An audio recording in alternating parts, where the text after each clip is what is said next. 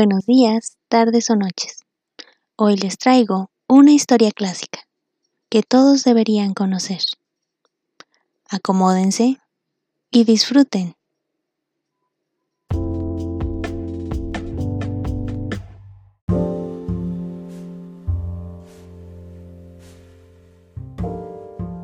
Viernes 14 de agosto de 1942. Querida Kitty, hace un mes que te dejé, pero en verdad no había pasado bastantes novedades para contarte, y cada día algo divertido. Los Van llegaron el 13 de julio. Los esperábamos para el 14, pero los alemanes habían empezado a inquietar a una cantidad de gente enorme el 13 y el 16, con citaciones a diestra y siniestra. Los Van prefirieron llegar un día antes para mayor seguridad.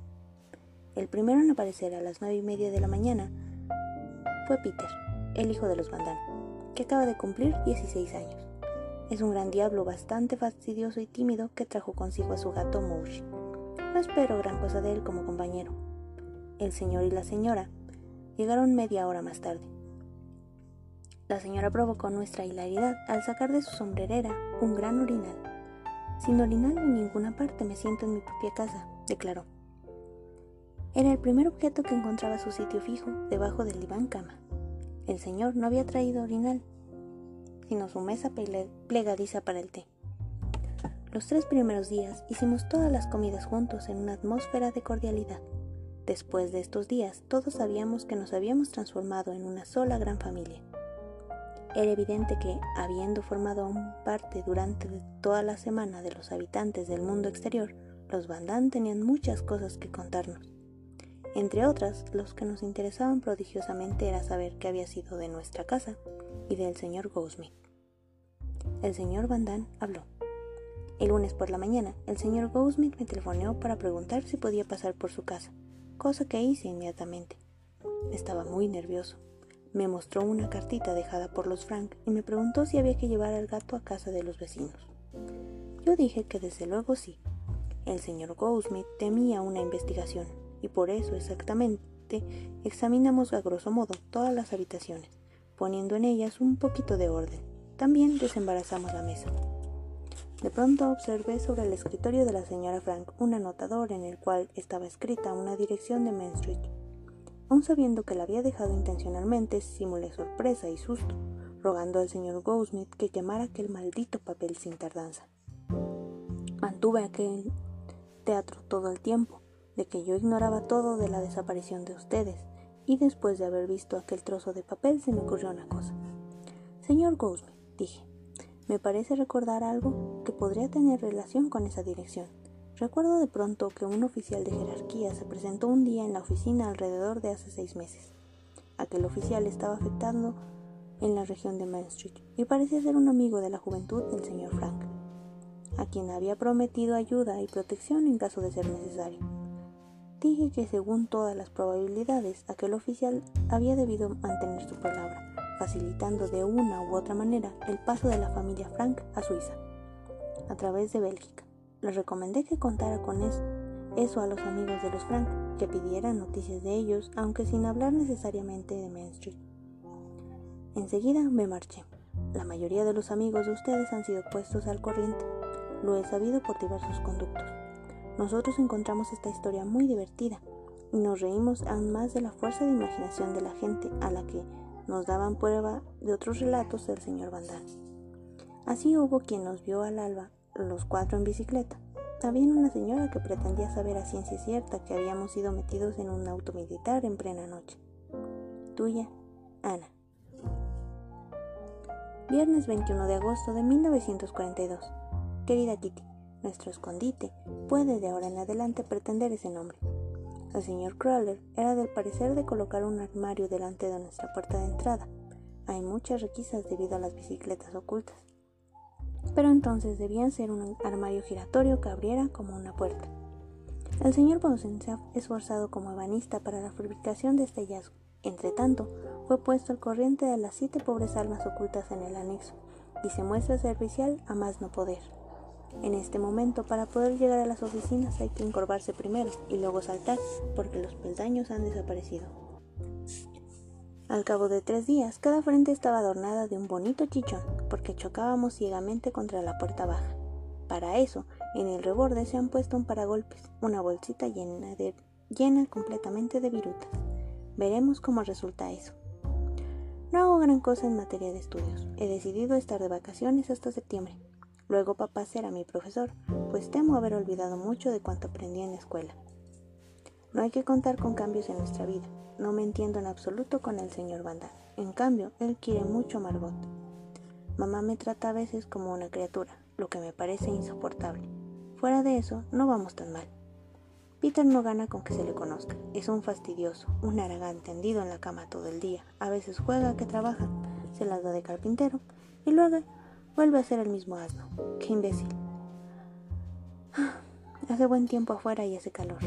A pesar de todo, aprovechamos en lo posible regodeándonos en la cama jaula del granero, por donde el sol entra a chorros a través de la ventana abierta. Tuya, Viernes 2 de septiembre de 1942. Querida Kitty, el señor y la señora Van Damme han reñido de manera inaudita. Nunca había oído cosas semejantes, porque papá y mamá no pensarían jamás gritar así al hablarse. La causa, una verdadera insignificancia por la que no valía la pena calorarse. ¿Qué quieres? Cada cual tiene sus gustos. Resulta naturalmente menos divertido en cuanto a Peter, que está siempre enquistado entre el uno y el otro pero perezoso como es y regalón por añadidura, nadie le toma en serio. Ayer estaba insoportable porque tenía la lengua azul, en lugar de roja. Desde luego esta singularidad desapareció en un abrir y cerrar de ojos. Hoy sufre de tortícolis y se pasea con una bufanda anudada al cuello. El caballero se queja también del lumbago.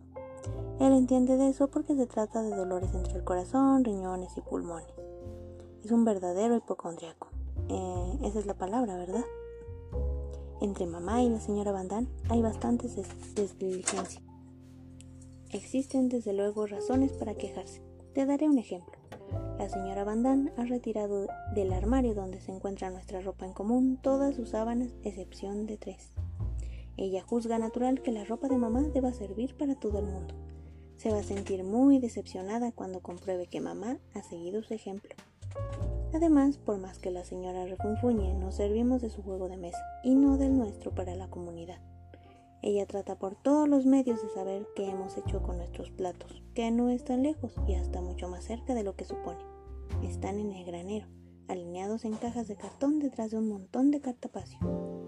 Los platos son inhallables y huelga decir que tomamos precauciones para que nos alcancen durante nuestra permanencia aquí. A mí, por ejemplo, me suceden a cada momento accidentes. Ayer dejé caer un plato sopero perteneciente a la señora. Se hizo trizas. Exclama ella furiosa. ¿Es que no puedes tener más cuidado? Es todo lo que poseo. En estos últimos días, el señor Van me prodiga pequeñas amabilidades. Si eso le agrada. Esta mañana, mamá ha vuelto a abrumarme con sus sermones. Eso me horripila. Nuestras opiniones están exactamente en los antípodas. Papá es blando, aunque a veces llegue a enfadarse conmigo durante cinco minutos. La semana pasada, nuestra vida monótona fue interrumpida por un pequeño accidente. Se trataba de Peter y de un libro sobre mujeres. A título de información, se permite a Margot y a Peter leer casi todos los libros que nos presta el señor Cook. Pero se juzgaba que un libro sobre un tema tan especial tenía que quedar en manos de personas mayores. Ello bastó para despertar la curiosidad de Peter. ¿Qué podría haber de prohibido en aquel libro? A hurtadillas se los sustrajo a su madre, mientras ella charlaba con nosotros y se escapó al desván con su botín. Eso anduvo bien durante varios días. La señora Bandana había observado los manejos de su retoño, pero no se lo decía a su marido, hasta que éste lo olfateó por sí solo. ¿Cómo se encolerizó?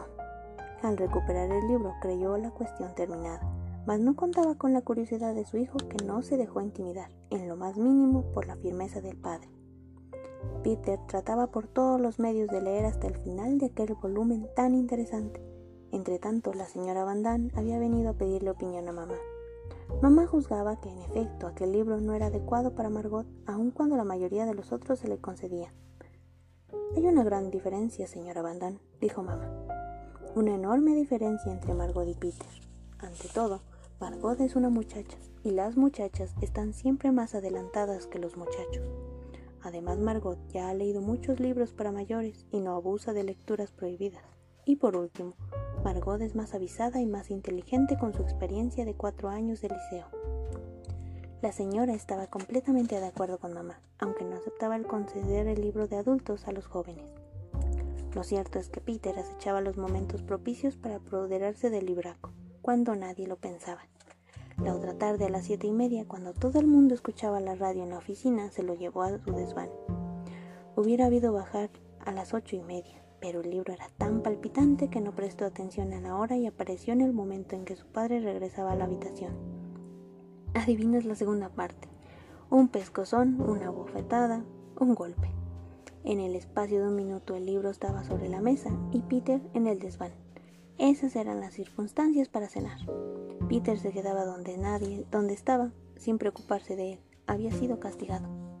La comida prosiguió. Todo el mundo estaba de buen humor. Se charlaba, se reía. De pronto un silbido agudo nos hizo palidecer.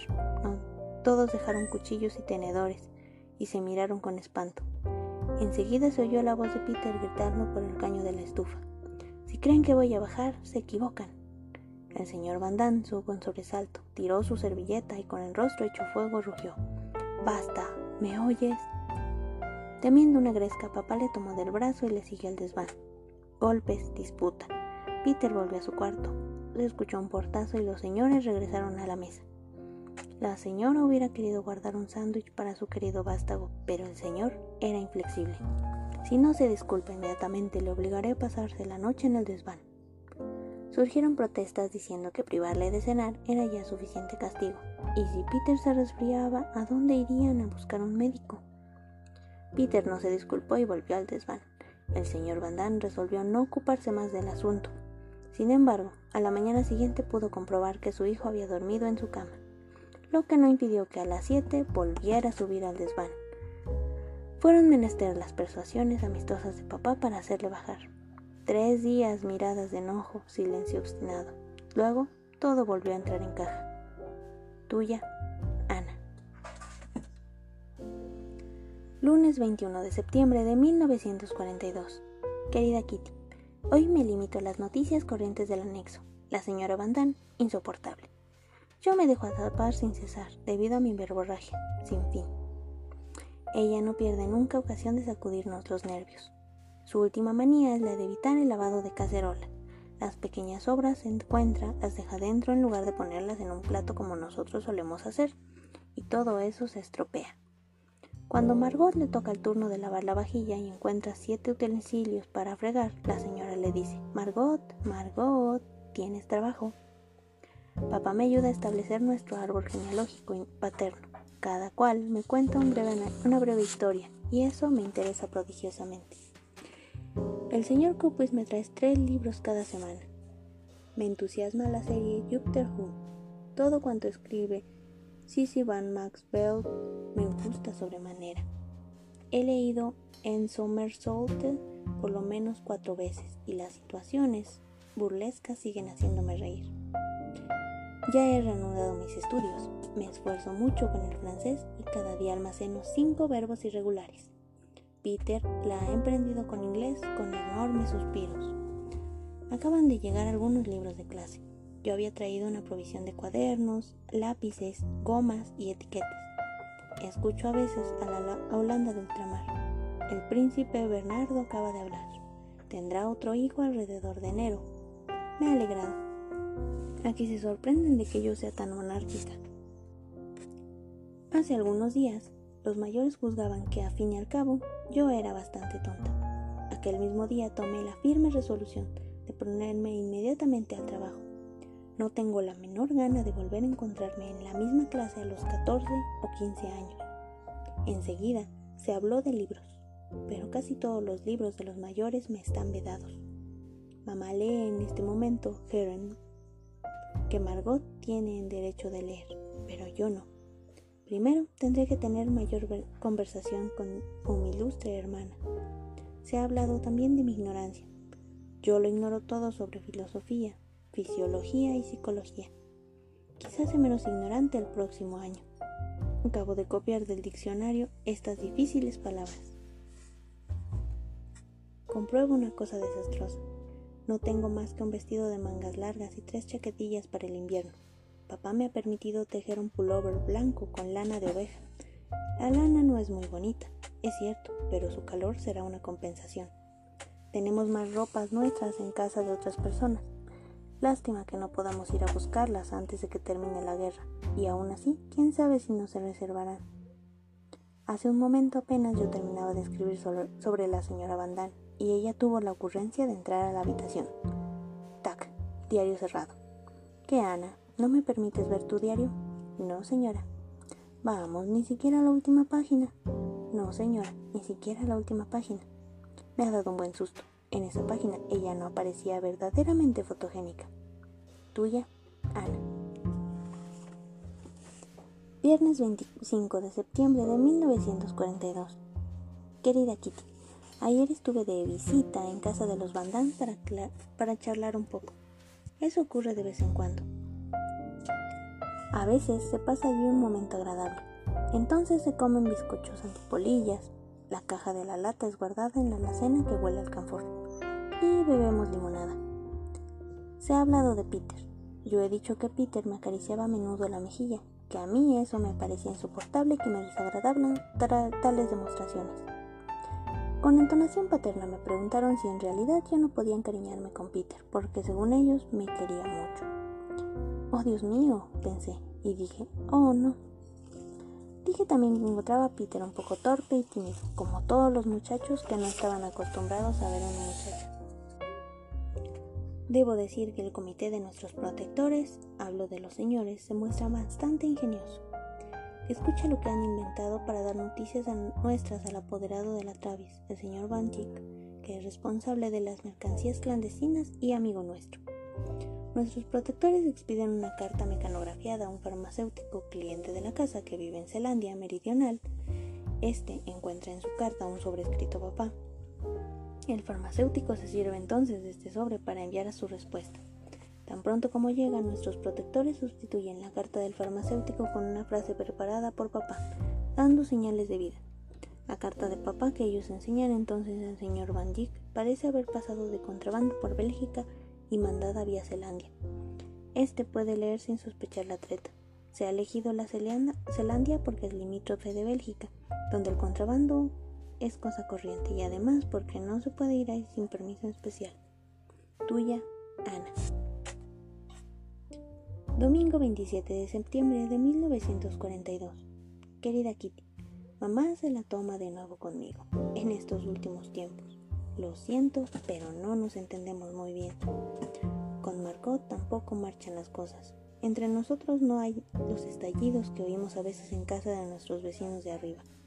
Con todo, no es agradable para mí ni mucho menos. Estas dos naturalezas, la de mamá y Margot, me son totalmente extrañas. Yo llegaba a comprender mejor a mis amigas que a mi propia madre. Es una lástima. La señora Van está una vez más de un, mal humor aplastante, caprichosa y guarda lo suyo bajo llave con cada vez mayor encarcelamiento. Mamá podría responder a la desaparición de un objeto Frank con la de un objeto Van Así aprendería. Hay personas que se complacen en educar no solamente a sus propios hijos, sino también a los ajenos. Los Van pertenecen a esta categoría. No se preocupan de Margot. Ella es la cordura, la delicadeza, la inteligencia personificadas. Pero los mayores necesitan absolutamente a alguien que sea disipado e insoportable. Y claro, yo me transformo en archivo expiatorio. Por eso, lo que no recae sobre Margot recae automáticamente sobre mí.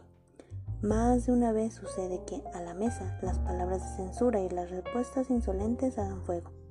Papá y mamá me defienden calurosamente sin ellos, yo no podría sostener esta lucha y mantener amor propio. Aunque mis padres no cesen en reprocharme mi cotorreo, recomendándome que no me entrometa en nada y sea más modesta, fracaso con más frecuencia que lo consigo. Y si papá no exterioriza tanta paciencia conmigo, hace tiempo que yo habría abandonado toda esperanza de poder satisfacer a mis padres, cuyas exigencias, sin embargo, no son a, a tal punto difíciles de atender. Si se me ocurre servirme pocas legumbres y tomar más papas, los bandán, sobre todo las señoras, se sublevan. Dicen que estoy demasiado mimada. Vamos, Ana, un poco más de legumbres. No, señora, gracias, digo yo. Las papas me bastan.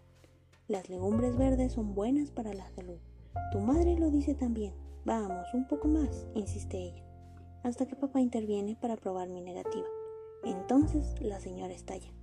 Había que ver lo que sucede en nuestra casa. En nuestra casa, por lo menos sabíamos educar a los hijos. Llaman ustedes educación a eso. Ana está terriblemente consentida. Yo no lo permitiría nunca.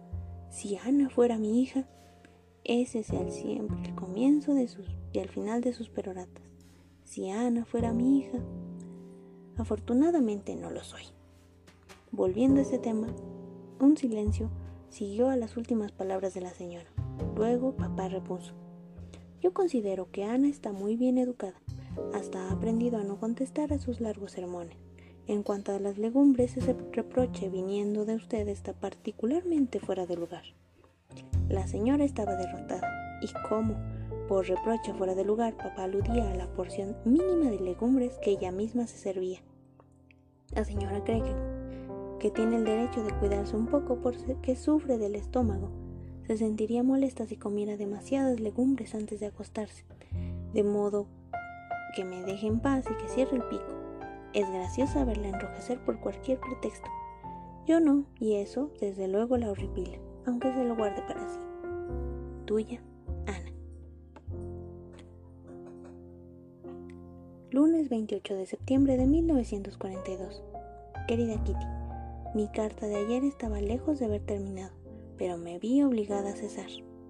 No puedo impedirme de ponerte al corriente de una nueva diligencia, pero antes otra cosa.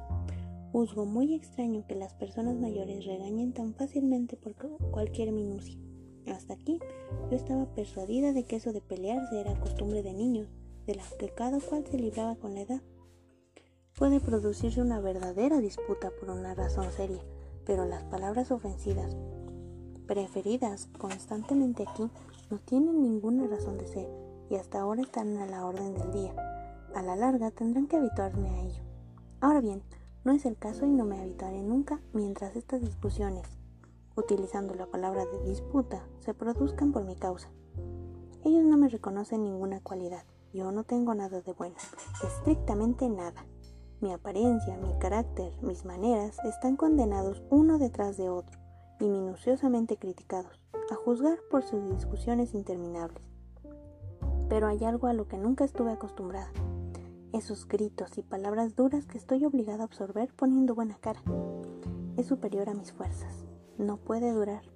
Me niego a soportar todas esas humillaciones. Les demostraré que Ana Frank no nació ayer. Cuando les diga de una vez por todas que comiencen por cuidar su propia educación antes de preocuparse por la mía, no podrán reaccionar y terminarán de una vez por cerrar el pico. ¡Qué maneras! Son unos bárbaros. Cada vez que eso ocurre, quedo desconcertada ante semejante desenfado y sobre todo semejante estupidez. La señora Van pero tampoco y pronto como me recobre, y no ha de tardar, le contestaré, tac tac, y sin vueltas. Así cambiará la música. Es que en realidad estoy tan mal educada, soy tan pretenciosa, tan terca, tan insolente, tan tonta, tan perezosa, etcétera, como ellos pretenden. Ya sé que tengo muchos defectos, pero ellos exageran. Si supieras, Kitty, cómo me hace hervir la sangre estas injurias e insultos. Pero no, no será por mucho tiempo más. Mi rabia no va a tardar en estallar. Bueno, ya. Te he fastidiado bastante con mis disputas. Sin embargo, hubo una conversación muy interesante en la mesa y tengo ganas de contarla. Ya no recuerdo cómo, pero se terminó por hablar de la modestia legendaria de Pim Pim es el apodo que se le da a papá. Las personas más idiotas no podrían discutir este hecho. De pronto la señora, que no puede seguir una conversación sin aplicarla a sí misma, dijo, Yo también soy modesta y mucho más que mi marido. Qué descaro. Solo con decirlo demuestra su inmodestia. El señor Van que se juzgaba necesario aclarar el mucho más que mi marido, contestó, Yo no me empeño en ser modesto. Sé por experiencia que las personas modestas no van muy lejos en la vida y volviéndose hacia mí. Nunca seas modesta, Ana, eso no te ayudará para nada. Mamá aprobó ese punto de vista, pero la señora Van tenía, naturalmente, que decir su palabra sobre un tema tan interesante como la educación. Esta vez se dirigió no directamente a mí, sino a mis padres. Ustedes tienen un concepto singular de la vida al decirle a Ana una cosa semejante. En mi juventud, pero ah, qué diferencia. Y estoy segura de que en nuestros días esa diferencia existe todavía, salvo en las palabras en las familias modernas como ustedes. Estas últimas palabras estaban destinadas al método moderno de la educación, repetidas veces proclamado por mamá. La señora se había puesto roja de emoción, mamá en cambio impasible. La señora enrojeció y, es, y dicen que es arrastrada de más en más por sus emociones y corre el riesgo de perder más pronto la partida. Mamá, con las mejillas pálidas, quiso zanjar esta cuestión lo más rápidamente posible y apenas si reflexionó antes de responder. Señora Bandan, yo opino efectivamente que es preferible ser un poco menos modesto en la vida. Mi marido Margot y Peter son demasiado modestos. Su marido Ana, usted y yo no somos los que se puede decir modestos, pero no nos dejamos atropellar. Querida señora, no la comprendo. Yo soy verdaderamente una modestia personificada. ¿Qué es lo que la hace usted dudarlo? Nada en concreto, pero nadie diría que usted brilla por su modestia. Me gustaría saber en qué falto yo de modestia. Si no me ocupase de mí misma, nadie aquí lo haría, y se me dejaría morir de hambre. Pero eso no es una razón para dejar de admitir que soy tan modesta como su marido. Esta autodefensa ridiculizó a la señora e hizo reír a, mamá, a pesar suyo. La señora, de más en más irritada, continuó su perorata en una linda prosa sazonada de palabras interminables, en un magnífico alemán neerlandés y neerlandés alemán, hasta que esa oradora nata, perdida en sus propias palabras, tomó la resolución de abandonar la habitación. Al levantarse, se volvió para dejar caer su mirada sobre mí. Era como para verlo. En el momento en que ella estuvo de espaldas, yo tuve la desgracia de menear la cabeza, casi inconscientemente, con una expresión de lástima mezclada, sin duda, de ironía. A tal punto me sentía fascinada por la oleada de sus palabras. La señora se crispó, se puso a lanzar injurias en alemán sirviéndose de una jerga poco bonita y muy vulgar. Era un lindo espectáculo. Si hubiera podido dibujarle, habría hecho un croquis de esa actitud a tal punto resultaba de cómica. Demasiado cómica la pobre y estúpida mujer. Después de esa escena, de cualquier modo, estoy segura de una cosa. Peleándose abiertamente una buena vez es como se aprende a conocer a fondo a las personas. Es entonces cuando se puede juzgar realmente un carácter. Tuya, Ana.